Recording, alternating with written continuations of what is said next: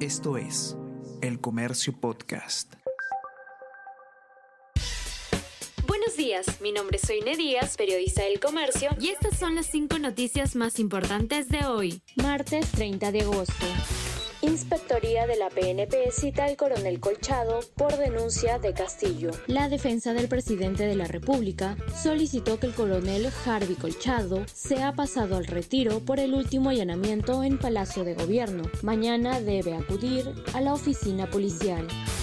Jennifer Paredes pasa la noche en carceleta del penal Ancón 2. Investigada por presunta red criminal, la cuñada del presidente Pedro Castillo y el alcalde de Anguía permanecen en carceleta de Ancón 2, mientras el INPE define dónde cumplirán prisión preventiva ministro Jainer Alvarado será interpelado el lunes 5 de septiembre. Jainer Alvarado será interpelado a raíz de la investigación en su contra por red criminal. La moción fue admitida sin debate y sin que ningún congresista pida la palabra para oponerse.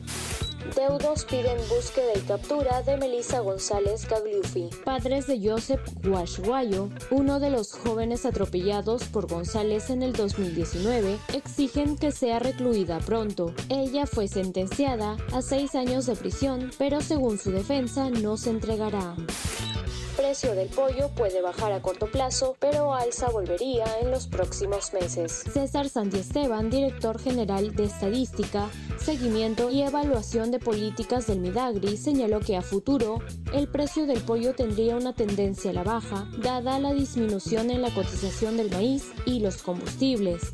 No obstante, exministro de Agricultura Benítez apuntó a que la tendencia del precio sería al alza, considerando que la cotización del maíz se elevó en el último mes. El Comercio Podcast.